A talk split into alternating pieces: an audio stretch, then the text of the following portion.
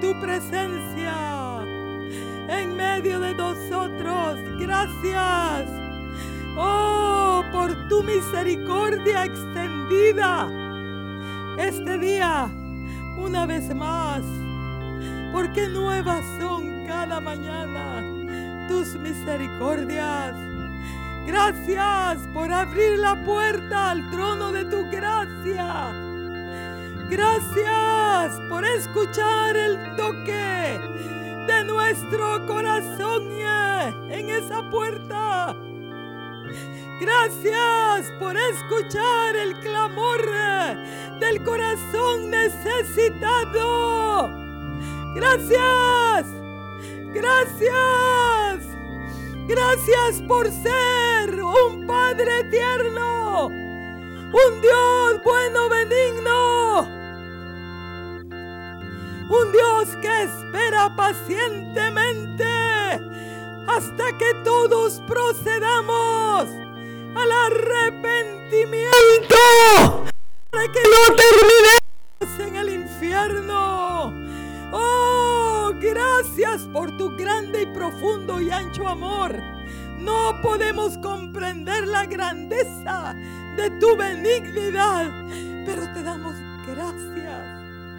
Te damos gracias por amarnos tanto, Señor, por tu preocupación, por tus buenos deseos, por tus buenos pensamientos porque tú nos instas a tiempo y fuera de tiempo, porque tú mandas tu buena palabra cada día, cada instante, cada vez que resbalamos, cada vez que nos desanimamos, cada vez que queremos detenernos, tú estás allí para animarnos, para instarnos, porque el anhelo de tu corazón es que podamos terminar bien la carrera. El anhelo de tu corazón es vernos en el día del juicio, parados ahí frente a ti victoriosos, emblanquecidos, limpiados, purificados, manifestando la vida que tú derramaste en la cruz para nuestra bendición y beneficio. Gracias, gracias, gracias te damos. Pueden sentarse.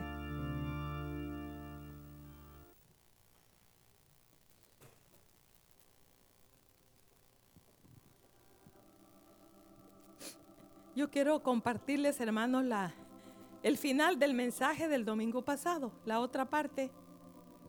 Y recuerdan que el domingo pasado estuvimos hablando sobre que Dios quiere que terminemos la carrera, ¿verdad?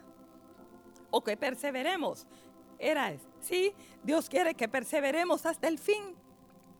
Él quiere, Él no quiere que nos quedemos a medias. Él no quiere que perdamos nuestra herencia.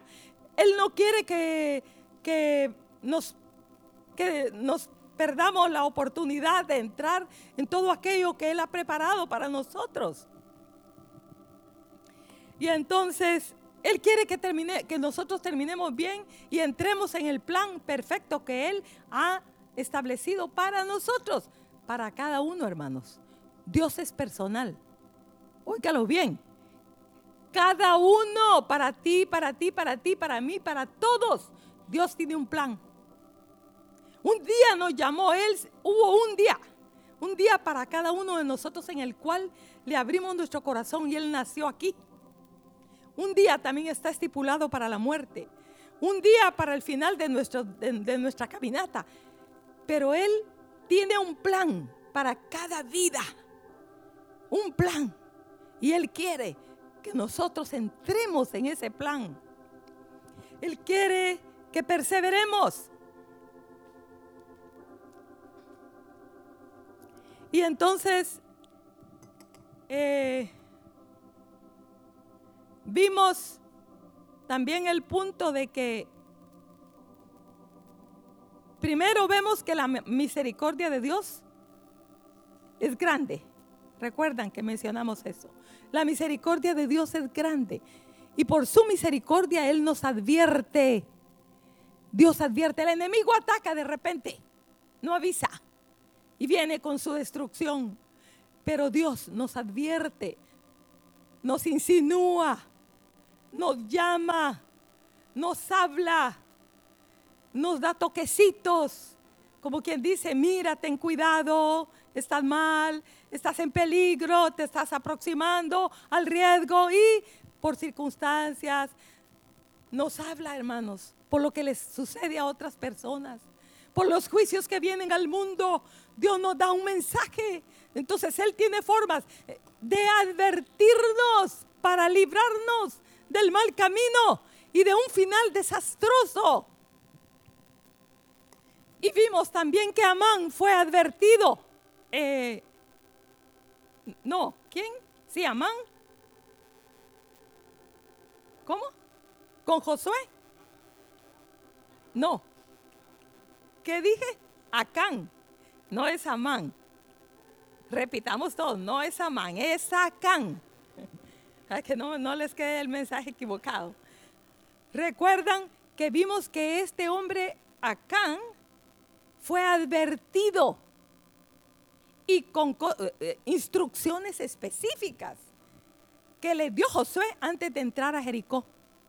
Antes de entrar a esa batalla, Josué los advirtió, obviamente instruido por Dios, y, les dijo qué cosas no debían hacer. Pero lo impresionante de esto es que este hombre Acán hizo exactamente lo que no debía hacer. Imagínense, él les dijo, no tomen del anatema, no hagan esto, ni todo. Les dio instrucciones, pero él hizo todo lo contrario. Y ya vemos cuál fue su final, ¿verdad? Y cómo arrastró a su familia, a sus hijos, sus bienes y todo fue quemado, destruido. Y no lograron sus hijos ver esas uvas. No logró su esposa entrar a esa belleza de Canaán. Allí quedaron muertos, perecieron. Bueno, entonces, esta mañana Dios nos sigue advirtiendo. Dios nos advierte, hermanos. Dios nos advierte. Y aquí yo tengo a Naucodonosor. Dios le manifestó su misericordia a este rey siendo tan impío, pero tan impío, perverso, soberbio, prepotente, orgulloso. Y cómo Dios le muestra su misericordia, hermanos, ¿verdad? Hablándole, ¿sí? llevándole gente como estos muchachos, Sadrach, Mesach y Abednego, que los llevó a Babilonia a Dios, porque fue Dios el que permitió que ellos fueran llevados. Fue Dios el que permitió que los escogieron y esos tres, a ellos les cayó, pero no dice, no fue que les cayó como quien dice Tim Marín de dos que fue. No, no, no, no. Dios fue el que los seleccionó para una misión específica. Los hombres que los capturaron, que se los llevaron, fueron solamente instrumentos. Porque hermanos, Dios es el que reina, el que gobierna por los siglos de los siglos, en los cielos, en la tierra y debajo de la tierra. Y vemos cómo a este, este rey siendo tan malo y siendo tan orgulloso, pues Dios le advierte y se manifiesta a él. Y, Dios está tratando de, de hacerle ver quién es el rey, quién es el Señor, quién es el que gobierna, quién es el grande. Porque el rey Naucodonosor había llegado a ser tan poderoso que la gente le temía. Los ejércitos de las naciones vecinas, de los pueblos, le temían. Los de Jerusalén estaban temblando. Hermanos, él ponía sitio a un lugar y lo devastaba. Los enemigos eran subyugados por, por su ejército, por su mano. Era poderoso, famoso. Era un hombre visto como alguien grande en el mundo de esa actualidad. Y llegan estos tres hombrecitos, ¿verdad? Y recuerdan cómo eh, el primer sueño que tuvo fue el sueño de qué? De la imagen. ¿Recuerdan el sueño de la imagen? Sí, y que Daniel se lo interpretó, ¿verdad? No se lo podían interpretar los magos. Entonces, ¿recuerdan ese, ese sueño? Bueno, me llamó la atención que le dijo Daniel que esa cabeza de oro eres tú, porque te has hecho grande. Y todos los demás, pues parecían pequeños, insignificantes ante él, porque le dijo, tú eres la cabeza de oro, estás arriba de todos. Ese era el mensaje. ¿Y qué fue lo que seguidamente de ese pasaje hizo Nabucodonosor? Hizo una, una, una imagen. ¿Una imagen de qué la hizo? Toda de oro. Él dijo, yo no quiero ser solo la cabeza. Yo quiero hacer los brazos, quiero hacer los pies, quiero hacer todo. Que barro, ni que hierro, ni que nada. Que, ejército de aquí, ejército de allá. No, no, no, no, no. Yo soy el rey. Yo soy el Señor. Oro todo, háganme la imagen. Y la hicieron grande. ¿Y cuánto? oh rey, ¿cómo quieres que la hagamos? De tantos codos, de esto. Y le dio instrucciones. Era una gran imagen, hermanos. Ha de haber sido algo brillante. Imagínense de oro. Y la levantaron. La pusieron en un lugar estratégico. Hermanos, y ahí puso el rey que todos sus grandes, sus importantes, los sátrapas, los gobernadores, todos los trabajadores del palacio, todo el pueblo, al son de la bocina, cuando venía la música, se tenían que postrar y adorar esa imagen que el rey Naucodonosor había hecho, porque hace énfasis en esa palabra, que el rey había hecho. Y el que no adorase esa imagen fuese echado en un horno ardiendo. O sea que era, era la ley del rey, era el decreto del rey. Y todos se tenían que humillar, porque postrarse significaba humillación.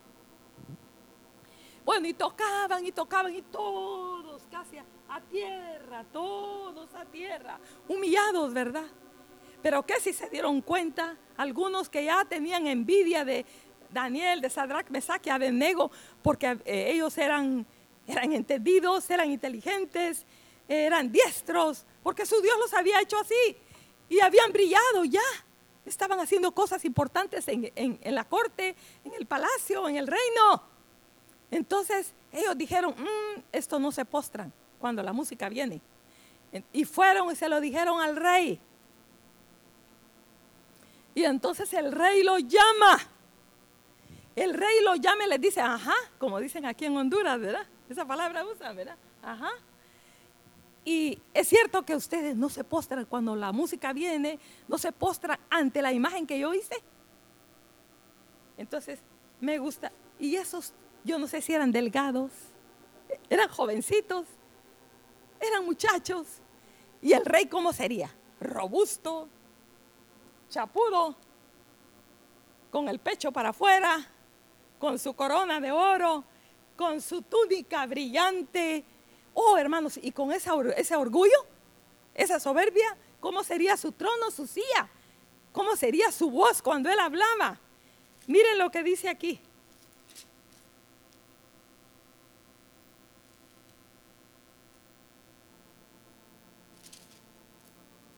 Miren lo que dice aquí.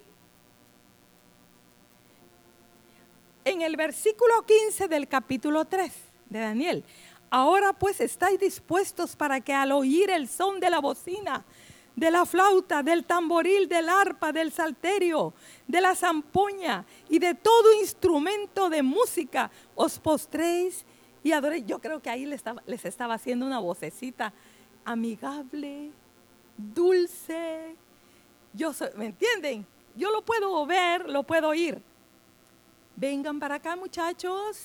Vengan para acá, párenseme aquí. Ajá. Ahora pues, ¿estáis dispuestos para que al oír el son de la bocina, de la flauta, del tamboril, Porque si entienden, ¿verdad? Del tamboril, de la zampoña, todo instrumento de música, os postréis y adoréis la estatua que he hecho. Y de repente le cambió el tono la voz. Porque si no la adorareis, si no, la adoraréis, ¿cómo dice? Si no la adorareis, en la misma hora seréis echados en medio de un horno de fuego ardiendo. Y que Dios, miren hermanos, aquí Él está en problemas. Aquí sí está en problemas. Como yo recuerdo a un señor aquí en el bordo hace años,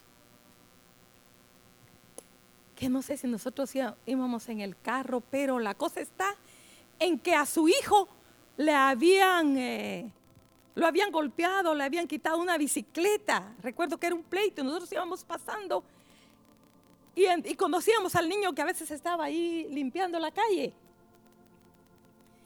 Y el hombre venía con un machete en la mano. Le dijo, van a saber quiénes, van a saber ellos quién soy yo. Y venía él con un machete en la mano para defender a su hijo por lo que le habían hecho pero con una cara y caminando con un garbo. Bueno, Dios no iba así, ¿verdad? No estaba así, pero sí abrió los ojos, le llamó la atención, porque cuando nosotros nos levantamos, hermanos, le llama la atención a Dios y también le llama la atención cuando nos humillamos. Y entonces aquí dice, ¿y qué Dios? ¿Será aquel que os libre de mis manos?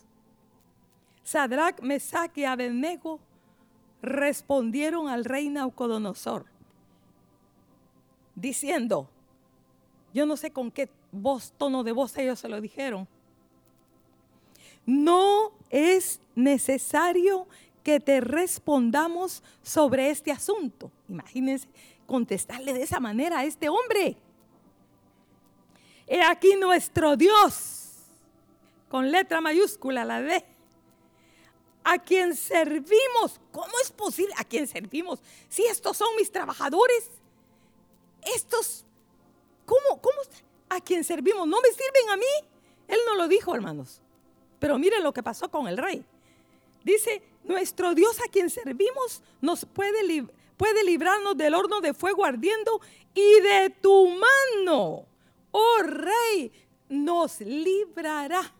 Pero luego dice, y he aquí nuestro Dios eh, en el 18 dice, y si no sepas, óiganlo bien, esto es lo más terrible, hermanos, lo más tremendo. Y si no sepas, oh rey, que no, si no nos libran, si Dios decide que muramos quemados en ese horno, de todas maneras, ¿qué dice? De, de todas maneras, no serviremos a tu, ¿a qué? A tus dioses, ni tampoco adoraremos la estatua que has levantado. Ellos atentaron contra la autoridad de ese hombre, de ese rey. Entonces Nabucodonosor se llenó de ira y se demudó el aspecto de su rostro. Hermanos, ¿qué, ¿cómo se miraría su cara? Ese hombre estaba para agarrarlo del cuello en ese momento. Pero ya dice que mandó a los a hombres muy vigorosos que, dice que tenía en su ejército que atasen a Sadrach, Mesach y Abednego para echarlos en el horno de fuego ardiendo. Yo veo a esos hombres parados, hermanos, y aquellos amarrándolos, ¿verdad? Amarrándolos. Y ellos, ni una palabra, ni una palabra, ni una palabra, ni una palabra. Yo siento que en este momento debemos parar aquí porque es importante que veamos esto. Miren, aquí hay una escritura hablando de la cruz y hablando de Cristo, que yo creo que en este momento vale la pena. Dice aquí en Colosenses capítulo 2, versículo 13. A vosotros estando muertos en pecados y en la incircuncisión de vuestra carne, os dio vida juntamente con él, perdonándoos todos los pecados y anulando el acta de los decretos que había contra nosotros, que no era que nos era contraria, quitándola de en medio y clavándola en la cruz. Y despojando a los principados y a las potestades ¿Qué dice, hermanos? Los exhibió públicamente triunfando sobre ellos en dónde? Y saben que nosotros nos sentimos, nos podemos sentir felices y así, aquí es donde muchos, muchos cristianos pierden de vista y son destruidos. Son destruidos, ¿saben por qué? Porque dicen, hecho está. Y es cierto, Cristo Jesús dijo en la cruz, consumado es su obra como redentor y como salvador. Pero hermanos, Él está aguardando a la diestra del Padre hasta que todos sus enemigos sean puestos por estrado de sus pies. Y el orgullo es un enemigo nuestro, hermanos, que nos está destruyendo y nos puede matar y nos puede sacar del camino. Oigan esto. Pero ¿qué fue lo que hizo Él? Los exhibió públicamente. ¿Saben dónde está la gloria de la cruz? La gloria de la cruz está como cordero fue llevado al matadero, enmudeció y no abrió su boca. Él no reclamó, él no gritó. Los cerdos gritan cuando están siendo matados. Las ovejas, los corderos, cuando los, los, lo vimos, ¿verdad?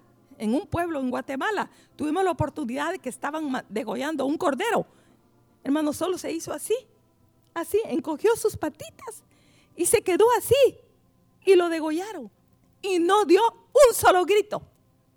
Con razón, el cordero es, el Señor es comparado con un cordero, ¿verdad? Entonces dice, como cordero fue llevado al matadero, enmudeció y no abrió su boca. El enemigo estaba allí. Los enemigos estaban allí, esperando qué iba a hacer con todo ese dolor pensando que él se iba a sentir abandonado por su padre, y si es cierto. Dijo, Padre, Padre, porque me has abandonado. Pero el Padre estuvo para sustentarlo, para sustentarlo, para ayudarlo. Pero él estaba allí, hermanos, enfrentando el dolor de la separación y el peso del pecado de la humanidad.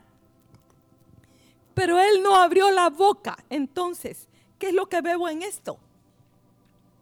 Igual estos muchachos estaban ahí, atados, y, mandaron a hombres vigorosos que encendieran el horno siete veces más de lo acostumbrado.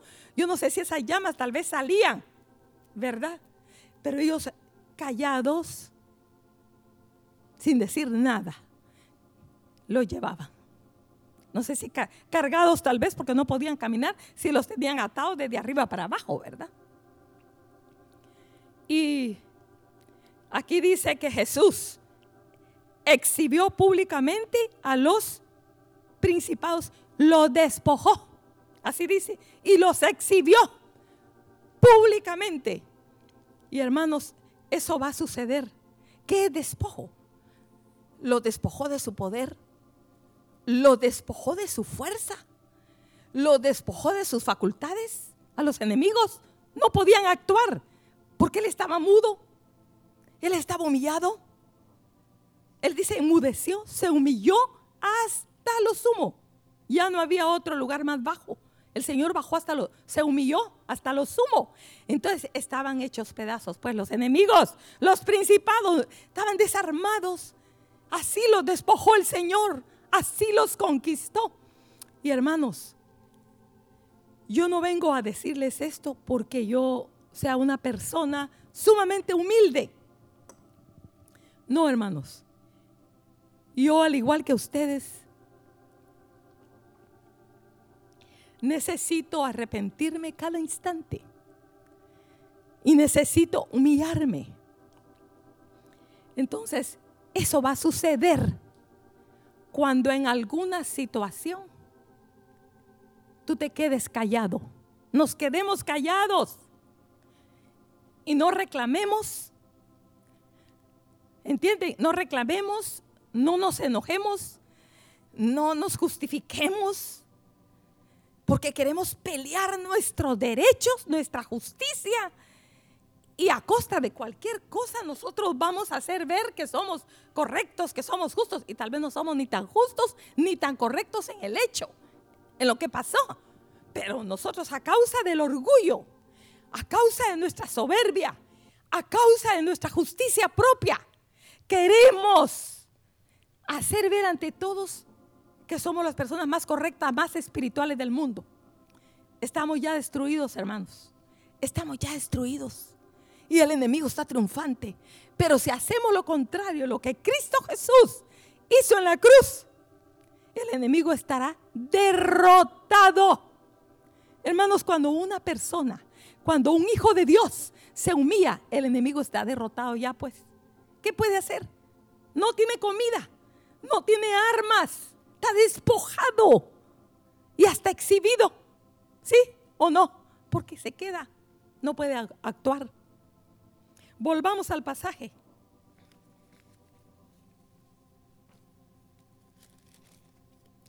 Y entonces ellos fueron echados y miren, ya saben ustedes que los hombres que los echaron eran vigorosos, ¿cómo serían? Pero también Dios tiene una forma de darnos su mensaje, porque dice que esos hombres murieron. Miren, cualquier persona que se quiera levantar se la pasa llevando la llama de fuego del Altísimo. O sea, si alguien está allí manifestando una cosa fea, de orgullo, de gritos o de algo, y yo me meto, yo me meto en ese fuego, salgo quemada. El fuego me va a alcanzar. Así pasó con estos hombres. Estos hombres eran orgullosos porque eran fuertes, aquellos hacían pesas, ¿verdad? Y pesas y pesas. Eran, entonces cuando pasaban todo el mundo, ahí viene, yo no sé cómo se llamaban, pero cuando pasaban esos hombres, esos hombres musculosos, ¿han visto esos que hacen, cómo se llama? Fis, ¿Cómo? fisiculturismo. Son orgullosos, ¿sí o no? Se sienten orgullosos de su cuerpo. Y, y cuando van caminando, miran así. Pasa uno delgadito por ahí que lo miran a saber cómo. Entonces estos hombres, imagínense, llevaban aquellos, ¿verdad? Prepararon el horno. Yo no sé si tenían botas, yo no sé cómo. ¿Cómo caminarían? Hermanos, con qué orgullo. Estaban desfilando, dándose la despedida, pues. Porque ahí les esperaba el horno las llamas, ¿verdad? Oh, hermanos, murieron. Dios estaba sentando un precedente. La palabra del Señor dice que toda torre erguida, que todo árbol elevado será traído abajo en los postreros días, porque solo Jehová será exaltado. Hermanos, el orgullo es un enemigo horrible para Dios. Horrible. Él, él, él odia el, orgullo. Él nos ama, nos ama, pero aborrece el orgullo. Y cuando se manifiesta en nuestra vida, es como mal olor ante Dios. Y, y de repente estamos con la vida de Naucodonosor, ¿verdad? Bueno, y todavía está respirando fuerte Naucodonosor. No le ha pasado el enojo de que no le dieron su lugar estos tres pelones. Y está todavía tratando de recuperarse de la ira que le vino porque no le dieron su puesto, su lugar, su honra. Y de repente, miren lo que pasó. Entonces Naucodonosor dice en el versículo 24 del capítulo 3, se espantó y se levantó apresuradamente de su silla. Oigan bien. Y dijo a los de su consejo, ¿No echaron a estos tres varones atados dentro del fuego? ¿A tres varones? Y ellos respondieron al rey, es verdad, oh rey, tres echamos. Echaron, porque aquellos gordos ya estaban muertos. Entonces, y él dijo, he aquí, yo veo cuatro varones sueltos que se pasean en medio del fuego sin sufrir ningún daño y el aspecto del cuarto es semejante al hijo de los dioses. Entonces Naucodonosor se acercó a la puerta del horno de fuego ardiendo y dijo, Sadrach, Mesac y Abednego, no sé si estaba temblando el rey, ¿verdad? Cuando lo llamó, le dice, siervos del Dios Altísimo. ¿Qué más le dice? Salid y venid.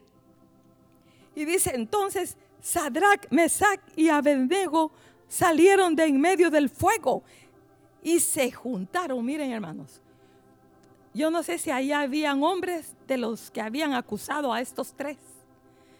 Hombres de los que los envidiaban, hombres de los que los rechazaban, que les caían mal porque eran vistos un poco raros, que querían que desaparecieran de ahí.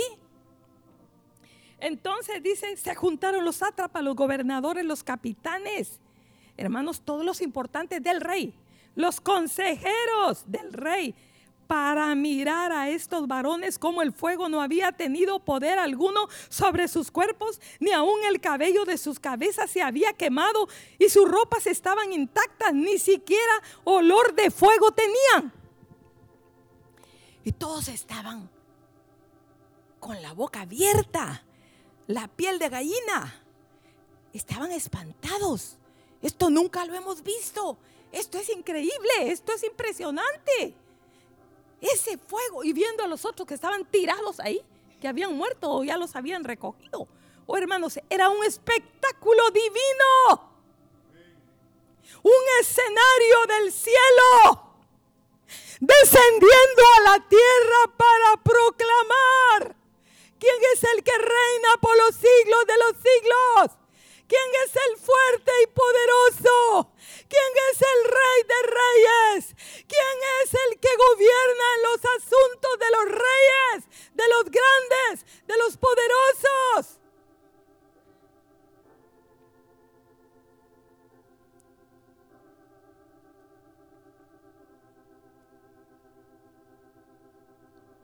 Entonces dice el versículo 28, Naucodonosor dijo, bendito sea el Dios de ellos.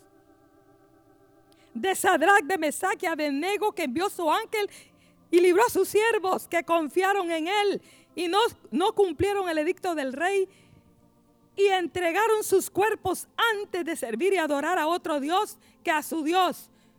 Por lo tanto, decreto a todo pueblo, nación o lengua que dijere blasfemia contra el Dios de Sadrach, Mesach y Abednego que sea que dice descuartizado y su casa convertida en muladar, por cuanto no hay Dios que pueda librar como este Dios de estos hombres.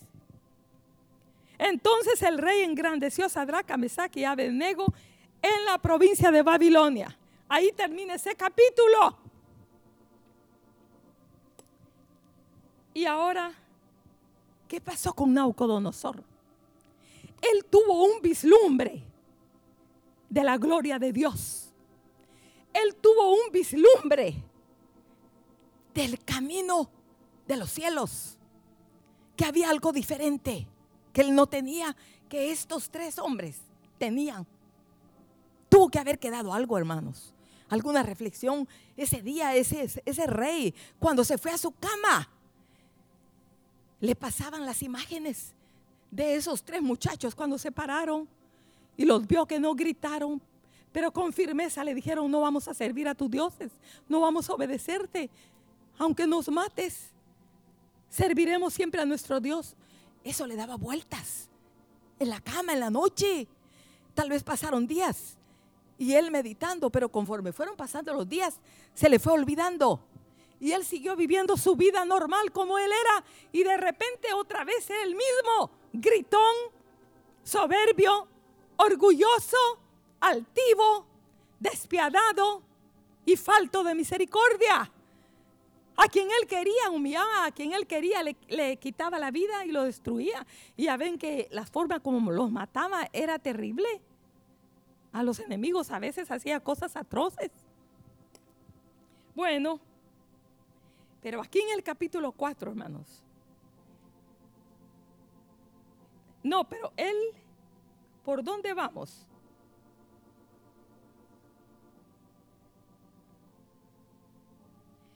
Ajá. Ya pasamos el, sueño del árbol, ¿verdad? No, no, no, no, no, del, de, de, ¿cómo se llama? De la imagen, de la imagen, ¿ok? Entonces ahorita vamos, en este capítulo 4 de Daniel vemos el sueño del árbol. Otra vez Dios se le acerca a Naucodonosor de esta forma y le da otro sueño. Y aquí dice en el versículo 1, Naucodonosor, rey, a todos los pueblos, naciones y lenguas que moran en toda la tierra, paz o sea multiplicada. Conviene que yo declare las señales y milagros que el Dios Altísimo ha hecho con Daniel, con Sadrach, ¿con quién dijo? Ahora está implicado él directamente. Antes era el Dios de Sadrach, Mesach y Abednego y el Dios de Daniel, ¿sí o no? Porque en el foso de los leones también, en el, no, en el foso de los leones fue Darío, fue otro rey. Pero entonces aquí, ¿qué dice? Cuán grandes son sus señales y cuán potentes sus maravillas. Su reino, reino sempiterno. Y su señorío de generación en generación. Yo, Naucodonosor, estaba tranquilo en mi casa y floreciente en mi palacio. Y vi un sueño que me espantó y tendido en mi cama las imaginaciones y visiones de mi cabeza me turbaron. Por eso mandé que viniesen delante de mí todos los sabios de Babilonia para que me mostrasen la interpretación del sueño. Y vinieron los magos, los sabios, y ninguno pudo, hermanos. Ahí sigue la lectura, para no detenernos mucho ahí. ¿Ok? Hasta que llegó Belsasar, como él le decía, como el nombre de uno de sus dioses, ¿verdad? Así le decían a Daniel. Dice, y le dice aquí el rey, Belsasar, en el versículo 9, jefe de los magos, ya he entendido que hay en ti espíritu de los dioses santos y que ningún misterio se te esconde. Declárame las visiones de mi sueño que he visto y su interpretación.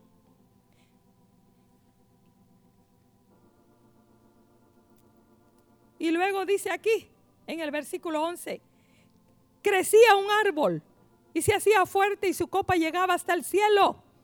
Y se le, ¿qué dice?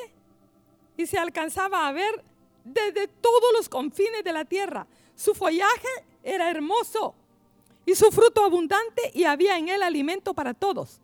Y debajo de él se ponían a la sombra las bestias del campo y en sus ramas hacían morada las aves del cielo. Y se mantenía de él toda carne. Miren qué poder. Vi las visiones de mi cabeza mientras estaba en mi cama que aquí un vigilante y santo descendía del cielo y clamaba fuertemente. Y decía así, derribad el árbol y cortad sus ramas, quitadle el follaje, dispersad su fruto, váyanse las bestias que están debajo de él y las aves de sus ramas. Mas la cepa de sus raíces dejaréis en la tierra con atadura de hierro y de bronce entre la hierba del campo, sea, ¿qué dice? Mojado con el rocío del cielo y con las bestias sea su parte entre la hierba de la tierra. Y su corazón de hombre se ha cambiado y les ha dado un corazón de bestia.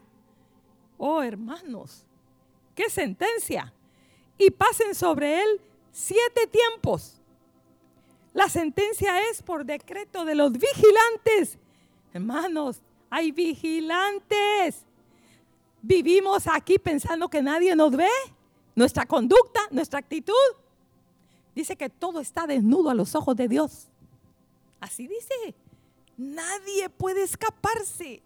La forma como andamos, como actuamos, como pensamos, como sentimos, a Dios le es manifiesta.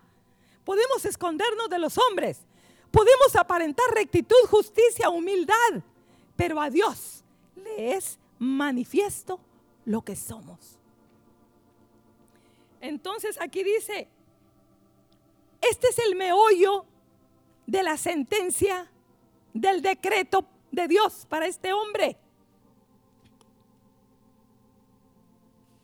La resolución, dice en el versículo 17, la sentencia es por decreto de los vigilantes y por dicho de los santos la resolución. Para que conozcan, ¿qué hermanos? los vivientes, porque este hecho iba a ser notorio a todos los pueblos, las lenguas, a todas las gentes. Por eso Dios necesitaba varios años para que el mensaje quedara, quedara clarito quién era el grande en el mundo.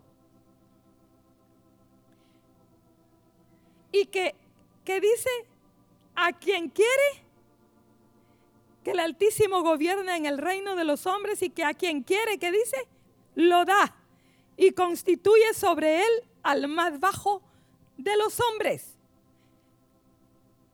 Yo, el rey Naucodonosor, he visto este sueño. Tú, pues, Belsasar, dirás la interpretación de él, porque todos los sabios de mi reino no han podido mostrarme su interpretación. Y luego miren aquí, en el versículo 19. Entonces Daniel, cuyo nombre era Belsasar, quedó atónito. ¿Cuánto, hermanos? Como una hora quedó mudo. Porque él vio claramente el mensaje de lo que venía sobre el rey. Entonces fue, fue, fue más convertido Daniel que el mismo Naucodonosor. Porque dice que el justo se hará más justo con las reprensiones. Porque tiene el temor de Jehová. Hermanos, necesitamos el temor de Jehová para oír la palabra de Dios. Cuando tú vienes aquí a la iglesia, cuando yo estoy aquí sentada también, todos nosotros. Necesitamos el temor de Jehová, escuchar con humillación, con humildad, con el temor de Jehová las palabras de exhortación, hermanos, para que no seamos flojos, necios, simples como este rey, porque estaba ciego, no podía ver. Él no podía ver su propia condición, ni podía ver las cosas de celestiales, ni entender los juicios de Dios sobre los hombres. El celo de Dios, la temeridad de Dios. Este hombre no sabía nada. Sabía de leyes, sabía de decretos, sabía de todo lo que podía hacer en lo natural, en lo secular, pero era torpe en lo espiritual. Era necio. Era sin entendimiento. No sabía, no entendía, no podía nada lo que se relaciona con caminar con Dios. Entonces, Daniel se quedó. ¿Cómo es la palabra? Pasmado, atónito. Entonces ya ahí el rey dijo, ¿qué le pasa, verdad? Entonces lo voy a consolar. ¿Por qué está tan preocupado? Que no se preocupe porque no es para tanto. ¿Sí o no? Miren cómo le dijo. Oigan, oigan cómo le dijo. Ajá, exactamente. Y le dice, en el mismo versículo 19, el rey habló y dijo, ya después de tanto tiempo de estar callado y lo ve así. Entonces, oye Daniel, ¿qué te pasa? ¿Qué te pasa? No te preocupes, hijito. Hijo, era el papá ahí, el grande. Le dice, No te turben ni el sueño ni su interpretación. Déjalo venir. Dímelo. ¿Cuál es tu miedo? ¿Verdad?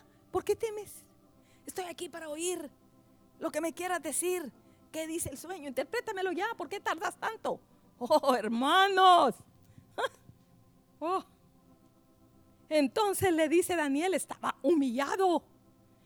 Señor mío, el sueño sea para tus enemigos y su interpretación para los que mal te quieren. El árbol que vistes que crecía y se hacía fuerte y cuya copa llegaba hasta el cielo y que se veía desde todos los confines de la tierra, cuyo follaje era hermoso y su fruto abundante en que había alimento para todos. Y sigue diciéndole el sueño que ya leímos. Le dice en el 22, tú mismo eres es que más claro no estaba. Se lo estaba diciendo todo, hermanos. Tú mismo eres, oh rey, que creciste, te hiciste fuerte, pues creció tu grandeza y ha llegado hasta el cielo. Y tu dominio, ¿qué dice? Hasta lo hasta los confines de la tierra. Y en cuanto a lo que vio el rey, un vigilante y santo que descendía del cielo y decía, cortad el árbol y destruidlo. Mas la cepa de sus raíces dejaréis en la tierra con atadura de hierro y de bronce en la hierba del campo y sea mojado en el rocío, con el rocío del cielo y con las bestias del campo sea su parte hasta que pasen sobre él siete tiempos. Hermanos, el número siete habla de completación. Dios tiene su tiempo.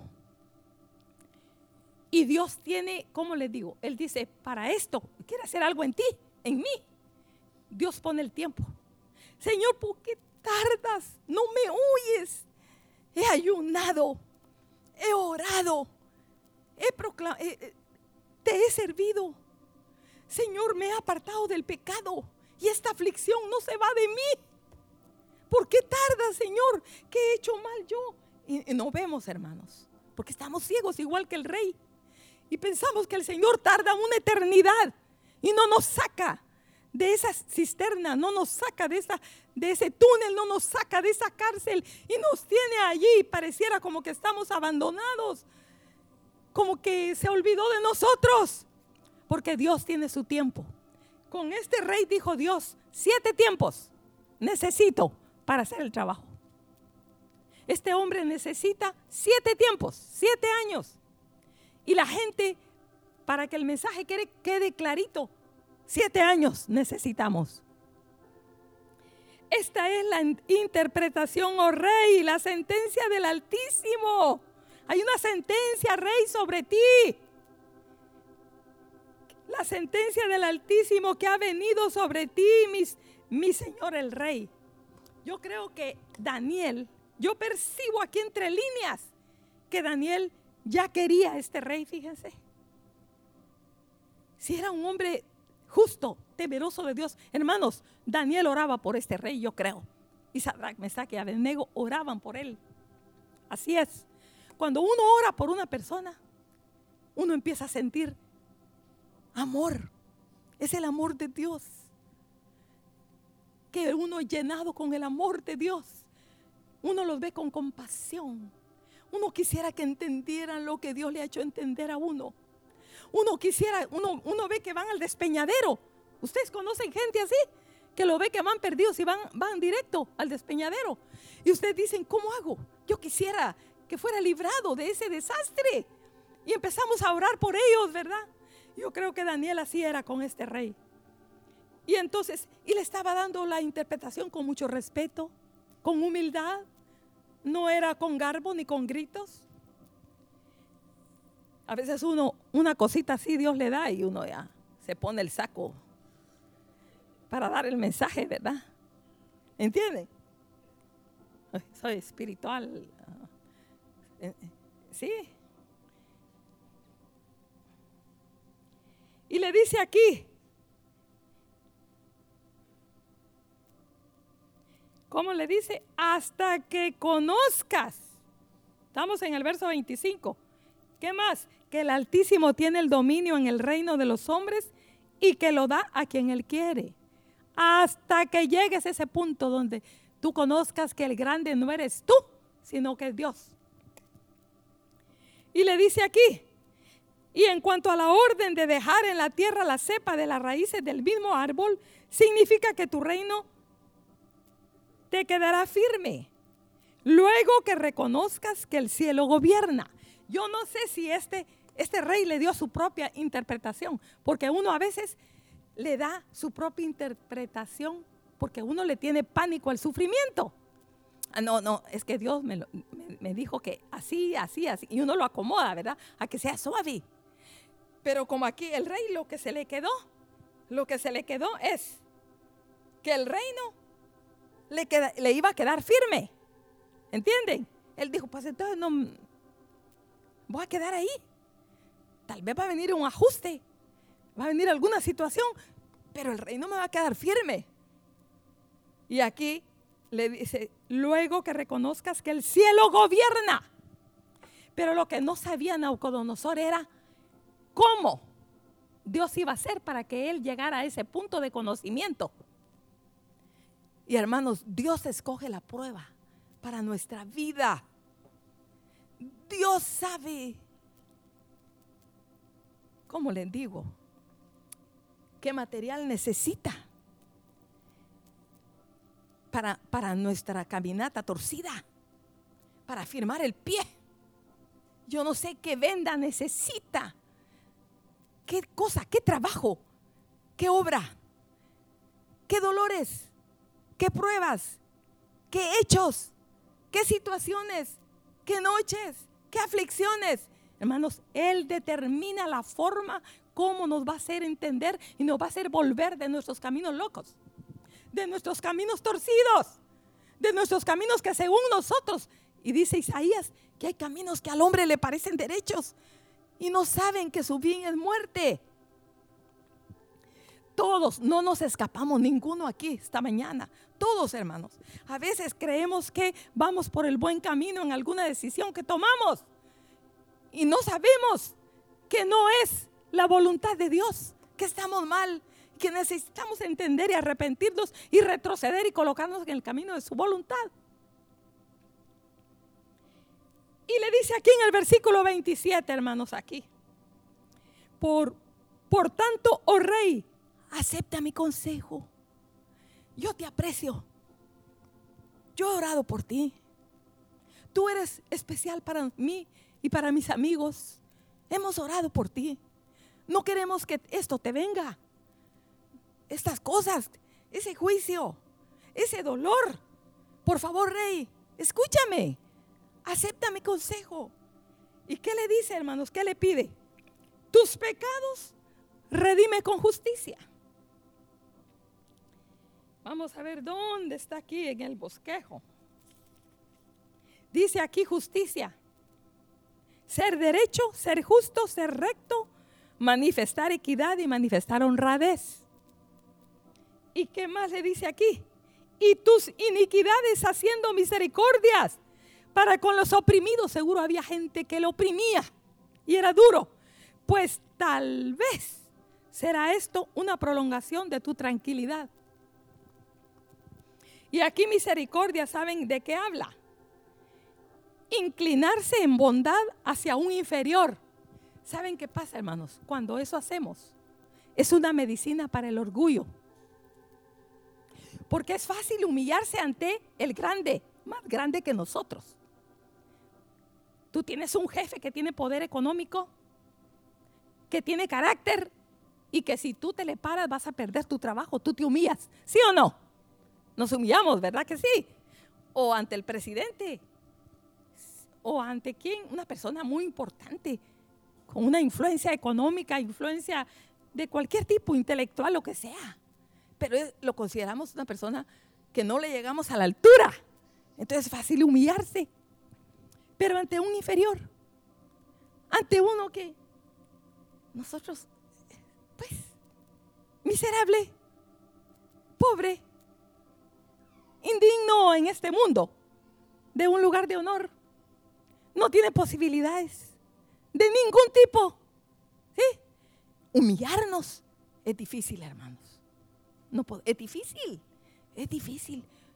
Uno a veces lo, lo, intenta y lo hace, pero a veces es hipócrita para que la gente mire, ¿verdad?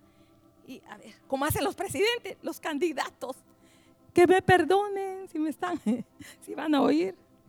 Entonces andan en su campaña y buscan a la viejita más pobre, ¿verdad? Y la jalan. Y hasta su cabeza se la... Y buscan a un niño mugroso que anda por ahí en la campaña o a una niña toda sucia, pobre, que anda por ahí y le pide a su ayudante ahí que se la jale. Y la agarra y la besa, tal vez después escondida se limpia, ¿va? Pero Hermanos, eso no es. Eso no es. Pero nosotros a veces somos más inteligentes y lo hacemos así disimuladamente, donde no se ve así tanto como lo hacen los candidatos, ¿verdad? Pero también caemos en la hipocresía y manifestamos humildad cuando verdaderamente por dentro somos orgullosos, somos creídos, somos prepotentes Confiamos en lo, que, en lo que sabemos, en lo que conocemos. Y lo tremendo es que hay orgullo espiritual. A veces uno cree que, que uno merece respeto porque uno es usado o porque uno tiene ciertos conocimientos de la Biblia o porque uno tiene un don, pues, un talento. Hermanos, Dios nos quita todo eso, nos deja de desnudos, somos nada digno de lástima, porque todo lo que tenemos, si es bueno, es de Dios. Sí, si somos diestros en algo es porque Dios lo dio. Si somos hábiles, inteligentes, porque a veces nos sentimos orgullosos. Mis hijos, como el papá, es que la pera no cae lejos del árbol. Decimos, ¿verdad? Y hay mucho, mucho material como para alimentar el orgullo. Sí, hay, claro. Sí, y a veces hasta, humildemente lo decimos. Y toda la gente dice, ah, no solo son inteligentes, sino que son humildes. Pero no, hermanos, no. Pero ¿qué sucede? Cuando eso es genuino, si este rey hubiera aceptado el consejo de Daniel, ¿saben por qué? Porque cuando uno se humilla, el orgullo está desbaratado. ¿Recuerdan lo de Cristo Jesús en la cruz? Él no, no, no habló. Estaba humillado hasta lo sumo. Porque él pudo haber llamado a legiones de ángeles y manifestar un gran poder allí donde los clavos se desprendieran de la cruz, a los truenos y relámpagos del cielo y las potestades de los ángeles se hubieran parado, hubieran hecho una valla y un resplandor hubiera cubierto a Jesús. ¿Entienden? La sangre hubiera desaparecido de su costado y unas ropas resplandecientes y una corona brillante hubiera sido puesta en su cabeza proclamando que él era el rey de reyes. Eso esperaban los discípulos. Por eso estaban, estaban desanimados. Porque ellos decían, nosotros esperábamos que, que él pues hiciera algo. Teníamos nuestra confianza en él. Aquellos dos, camino a Emaús, bajos. Ellos no podían ver a su rey victorioso. Porque la victoria de él consistió, enmudeció y no abrió su boca. Hermanos, derrotado el orgullo, derrotado el infierno, las potestades, todos estaban a tierra, pues no tenían argumentos en ese instante para atacar al cordero. Pero aquí dice, ¿qué, pasó? Se acomodó. Dice que todo esto vino sobre el rey Naucodonosor, pero ¿qué dice, hermanos? Aquí está lo triste. Ya casi vamos para el otro domingo. Entonces dice aquí, dice aquí, al cabo de 12 meses paseando en el palacio real de Babilonia, hermanos, el rey no había aprendido, no había visto ni había recibido el mensaje en su corazón. ¿Qué dice? Habló el rey y dijo, ¿no es esta la gran Babilonia que yo edifiqué? Toda la panza de frente, ¿verdad? y le caía la, la, túnica. ¿Cómo es? ¿La bata o qué? ¿Túnica? ¿Ah? La túnica, ¿verdad? Y se colocó bien la corona. ¿Sí? Y se jaló aquí y aquí. Y se pone las manos así. ¿Han visto esos niños a veces? En, las, en, los dramas, ¿verdad? Cuando van a ser de, de un gran señor. ¿No es esta la gran Babilonia que yo edifiqué? ¿Y qué dice aquí? Para casa real con la fuerza de mi poder y para gloria de mi majestad. Aún estaba la palabra en la boca del rey cuando vino una voz del cielo. A ti se te dice, reina Ocodonosor, el reino ha sido quitado de ti. Hermanos, jóvenes, escuchen, por favor, este mensaje viene advertencia tras advertencia. Los padres advierten a sus hijos, hijo, no hagas eso. Te puede ir mal, corres peligro. Hijo, no vayas a ese lugar. Hijo, no vengas muy tarde. Hijo, ¿con quién andas? ¿Quiénes son tus amigos? ¿Sí o no? Los padres advierten a sus hijos, pero el hijo sigue igual. El hijo sigue en su camino porque no le pasa nada. Ve, otro día más me escapé. Por poco tengo un accidente, pero no. Por poco me matan, pero no. Y los padres no se dan cuenta de lo que está pasando. Ese hijo que está mal, está desviado. Advertencia tras advertencia. Los tíos lo advierten, los padres lo advierten, el pastor lo advierte porque ya llega a la iglesia pero no se encuentra con Dios y lo ven raro, lo ven indiferente y está contestón. Porque cuando una persona está andando mal se pone dura, se pone contestona, se pone mal crea. Cuando un joven se pone así, o cuando un esposo está siendo infiel a su esposa también, hay este síntoma tratan mal a la esposa, se ponen duros, se ponen feos. Todos nos ponemos feos cuando andamos lejos del Señor y andamos en malos pasos. Y entonces, ¿qué pasó? Lo que te quiero decir es que hay un hasta aquí de Dios. No siempre vas a ser advertido. Vamos a ser advertidos, no siempre. Hay un tiempo para la advertencia y hay un tiempo para la ejecución del juicio. Hermanos, no todo el tiempo Dios estará así, advirtiéndonos, exhortándonos, animándonos a volvernos al camino. No, no, no, Señor, no. Hasta aquí. Los hombres de Sodoma y de Gomorra eran perversos, pero llegó un día donde eso topó. Y dijo Dios, se acabó hasta aquí llegó. Qué advertencia para las demás ciudades vecinas ver ese humo, ese fuego que subía de Sodoma y Gomorra, todos quemados. No quedó hierba, no quedó animal, no quedó gente, no quedó nada. Se sentía ese olor a todos los materiales, el, metal que se quemó y la, la carne humana quemada, todo. Yo no sé cómo sería. Espantoso, hermanos, impresionante. Qué mensaje para los pueblos, ¿verdad? Para no hacer como ellos hacían, para no vivir como ellos vivían. Una advertencia tremenda. Oh, hermanos, y no aprendemos. Suceden cosas a nuestro alrededor, a parientes, amigos. Uno dice, pero qué tremendo lo que le pasó. Y uno no mira que Dios le está hablando a uno. Porque a veces Dios permite que uno se dé cuenta de lo que está sucediendo para que uno enmiende, para que uno camine diferente, para que uno camine con temor, para que uno tema a Dios, que Dios sí se da cuenta cuando la gente hace algo malo. Y lo demás, hermanos, ¿cómo lo resumimos aquí?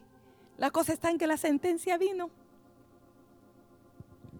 Y dice aquí, en la misma hora. Imagínense. ¿Qué pasó?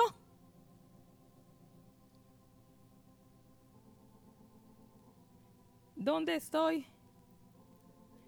En el 33. En la misma hora se cumplió la palabra sobre Naucodonosor y fue echado de entre los hombres y comía hierba. Comía hierba como los bueyes y su cuerpo se mojaba con el rocío del cielo yo estaba pensando en esta porción, ¿dónde dormía?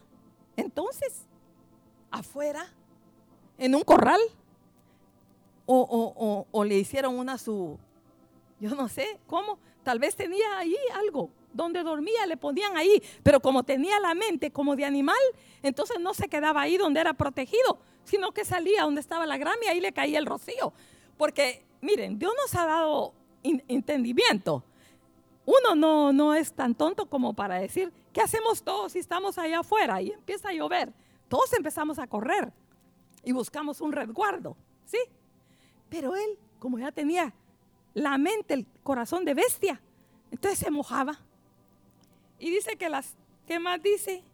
El pelo le creció como plumas de águila y sus uñas como las de las aves, eran garras. Pero aquí está hablando Naucodonosor, hermanos. Mas al fin del tiempo, yo, en el verso 34, Naucodonosor, alcé mis ojos al cielo y mi razón me fue devuelta y bendije al Altísimo y alabé y glorifiqué al que vive para siempre, cuyo nombre es sempiterno y su reino por todas las edades. Todos los habitantes de la tierra son considerados como nada y Él hace según su voluntad en el ejército del cielo y en los habitantes de la tierra y no hay quien retenga su mano y le diga, ¿qué haces? En el mismo tiempo mi razón me fue devuelta y la majestad de mi reino, mi dignidad y mi grandeza volvieron. Recuerden que él aquí está relatando lo que Dios hizo con él, ¿verdad? Pero hermanos, aquí tiene su corazón humillado. Dice, mi grandeza, mi dignidad y mi grandeza volvieron a mí y mis gobernadores y mis consejeros me buscaron y, y fui restablecido en mi reino y mayor grandeza me fue añadida. Ahora, aquí está el meollo, hermanos. Dice, ahora, después de esos siete años y de ese trato, ahora yo, Naucodonosor, alabo, engrandezco y glorifico al Rey del cielo, porque todas sus obras son verdaderas y sus caminos son justos y él puede, ¿qué dice? Humillar a los que andan con soberbia. Oh, hermanos, ahí termina el, este rey. Pero estaba humillado ahí. O sea, yo podía ver el corazón de este rey aquí cuando él dijo, en el mismo tiempo mi razón me fue devuelta y la majestad de mi reino y mi dignidad y mi grandeza. Pero lo estaba diciendo con otro tono. Sí es cierto, volvieron a mí. Dios me levantó y me hizo. Pero hasta que yo aprendí quién es el grande. El grande no soy yo, el grande es Dios. Yo no soy el rey, el rey es Dios. Él es el que gobierna, Él es el que manda, Él es el que todo lo puede. Yo dependo de lo que Él decida. Hermanos, eso no, no llegó en un día, siete años en esa condición. Entonces, ¿Cuáles son las advertencias que Dios te ha dado? ¿Cuál será lo que Dios está tratando contigo? Si el orgullo, la soberbia. Oh, hermanos, todos tenemos problemas con el orgullo. vimos que el domingo pasado Acán tenía problema con tres enemigos, que era la mentira, el engaño y el robo. ¿Sí? Pero este hombre tenía problemas con la soberbia y el orgullo. Sí. Tal vez era también inmoral, ¿verdad? Era duro, despiadado. Tenía muchos enemigos. ¿Cuáles son los enemigos que están en tu vida que te pueden destruir? Y por los cuales, si no haces algo, vas a morir o Dios va a traer un juicio, un sufrimiento. Como así como Daniel aconsejó al rey aquel día hay un consejo que viene a mi corazón. Y por cierto, algo que no toqué es, esto es importante. Pero hermanos, el consejo piadoso. Este hombre menospreció el consejo piadoso que venía de parte de Daniel. De parte de Dios a través de Daniel. Hay aquí personas que nunca buscan consejo. Porque dicen, ¿qué me puede hablar Dios por ellos? Y además, ¿saben por qué no buscamos consejo? Por el orgullo. Por el orgullo. ¿Sí? Porque escondemos el pecado. Escondemos el desastre. Y si tú escondes el pecado, si escondemos el pecado, si escondemos el desastre, todo lo que está arruinado en nuestra vida y no buscamos el consejo piadoso con todos esos enemigos, cargando a tuto, vamos a entrar al infierno. Dios no quiere eso. Dios quiere que tú los conquistes, los venzas y que no seas como Acán y su familia, que no terminaron el viaje, no entraron a Canaán. Dios quiere que tú termines bien con tus hijos, con tu esposa, con los seres queridos, que entres victorioso al cielo habiendo conquistado a los enemigos y poniéndolos bajo el estrado de los pies del Señor. Piensa, medita, ¿cuáles son tus enemigos? La inmoralidad, el engaño, la mentira, robas. No sé. ¿Eres infiel? No sé. ¿Engañas? Tú lo sabes. Porque uno sabe. Uno sabe. Hay cosas que uno no ve. Solo Dios abre los ojos a los ciegos. Y Dios tiene sus formas de abrir los ojos a los ciegos. ¿Sí? Bartimeo tiró la capa. ¿A qué estaba aferrado? Su capa era su seguridad. ¿Verdad? Ahí se escondía. Cuando pasaba venía, gente, sacaba la mano y se metía debajo de la capa. Y Dios tiene forma de abrir los, los, ojos a los ciegos. A, a, Bartimeo lo hizo avanzar, correr un poquito, y en ese esfuerzo que hizo tiró la capa, ¿verdad? A otro ciego le dijo, lo llenó de lodo y, y lo mandó al estanque de Siloé. Entonces, Dios tiene forma, cómo abrir nuestros ojos. Pero necesitamos hacer estas oraciones. Señor, abre mis ojos para que vea las maravillas de tu ley. ¿Y qué dice de la ley? La ley de Jehová es perfecta que convierte el alma.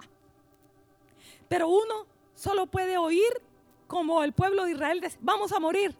No, Dios no nos quiere. En lugar de verlo del otro lado, oh, Dios está con nosotros. Vamos a vencerlos, dijo Josué, dijo Caleb. ¿verdad? Con ellos, de ellos se apartó Dios. Con nosotros está Jehová. Serán como pan, los comeremos. Seremos victoriosos. Entonces, abre nuestros ojos, Señor. Si tú no ves tu necesidad, que necesitas buscar a Dios, acercarte y huir del desastre y del peligro, dile a Dios que abra tus ojos y que veas tú tu necesidad como este rey estaba a punto de entrar en el juicio de Dios. Y él paseándose en los jardines de Babilonia, contemplando lo que había hecho, todo lo que tenía y no sabía que ya lo estaba, iba a perder todo. Que Dios nos libre, hermanos. Entonces, digámosle al Señor esta mañana. Señor, ¿cuáles son los enemigos? ¿Cuáles son las advertencias que tú me has dado? me han acontecido cosas, pero no porque tú, Él dice que no entristece voluntariamente a los hijos de los hombres. Él no quiere a veces meternos aflicción, entristecernos, pero Él lo hace porque Él quiere llamar nuestra atención. Él quiere librarnos de lo que nos estorba para correr, para llegar hasta el final. Y Él es fiel, hermano no, no te quiere matar, no me quiere matar, no es que no me ame, no es que no te ame, es que nos ama demasiado. Por eso trata con nuestras cosas, para que no terminemos mal. Entonces, ¿qué estamos haciendo? Quédate con esto. ¿Qué estamos haciendo con las advertencias que Dios nos ha dado? La Biblia está llena de advertencias cosas que tenemos que hacer y si no las hacemos vamos a terminar mal. Dice, orad sin cesar. Es una advertencia. ¿Para qué? Si no oran sin cesar, van a caer en tentación. Y ahí vamos para la calle sin orar. Nos arreglamos el saco, los jóvenes, la vaselina y todo bien peinaditos, bien guapos, ahí van para la calle y se olvidan de orar. Entonces, llena de advertencias está la Biblia. ¿Sí? No, no vamos a mencionar más porque hay muchas. Pero Dios nos advierte de cosas que tenemos que hacer para que no caigamos en el mal y en la destrucción.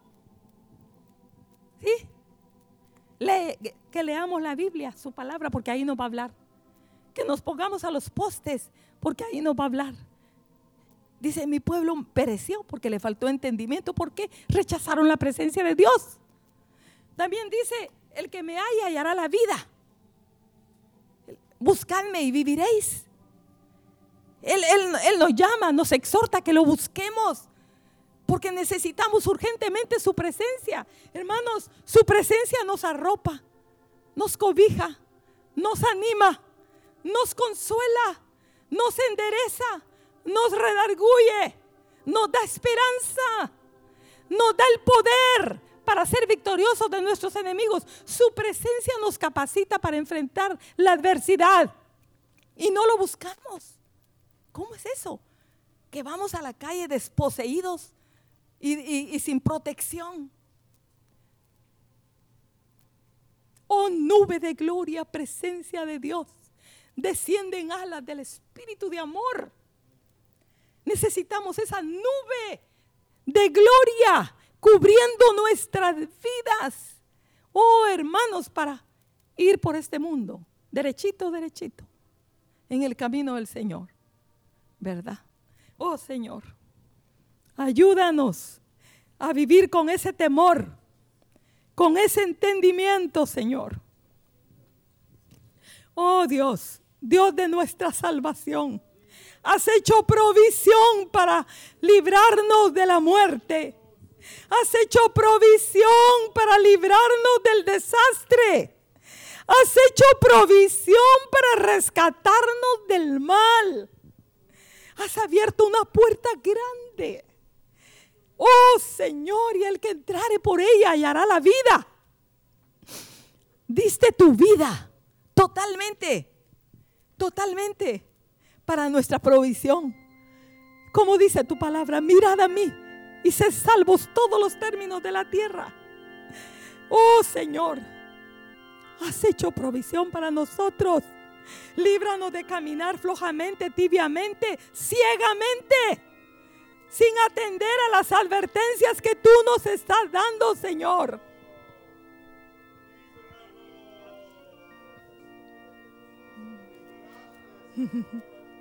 Oh Señor, oh Señor, oh Cordero de Dios. Oh Cordero de Dios, Cordero de Dios. Oh Cordero de Dios, Cordero de Dios.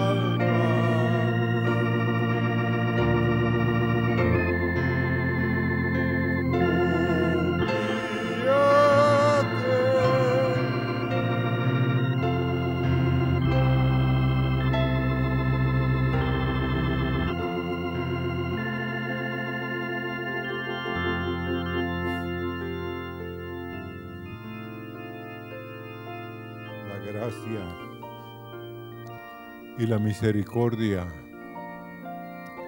estarán contigo si tú la buscas, si tú la anhelas.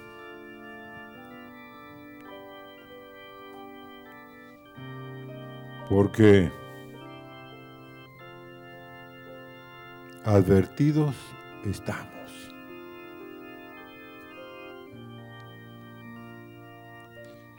Y sí me reí, pero también rectifiqué que hay cosas que Porque el otro rey, el hijo de este rey, la misma reina le dice, ahí en medio de un hombre de este reino que advirtió tu papá. Pero tu papá no escuchó. Tremendo, hermanos. Pero oremos y digámosle al Señor, solo tú puedes hacer que yo me pueda humillar. Porque tus palabras pueden llegar hasta cierto nivel en mi mente, pero yo quiero que lleguen a tu corazón y a mi corazón. Señor, el milagro de los milagros es que nuestro corazón está tan cerca de nuestra mente, pero a veces tarda días, años en bajar, Señor, de un entendimiento de la mente al corazón. Pero por eso es que tú nos dices, dame, hijo mío, tu corazón y miren tus ojos por mis caminos. Ayúdanos y guíanos, Señor. Ayúdanos, Señor. Mm. Siéntense, hermanos, pero sí mediten en esto que hemos escuchado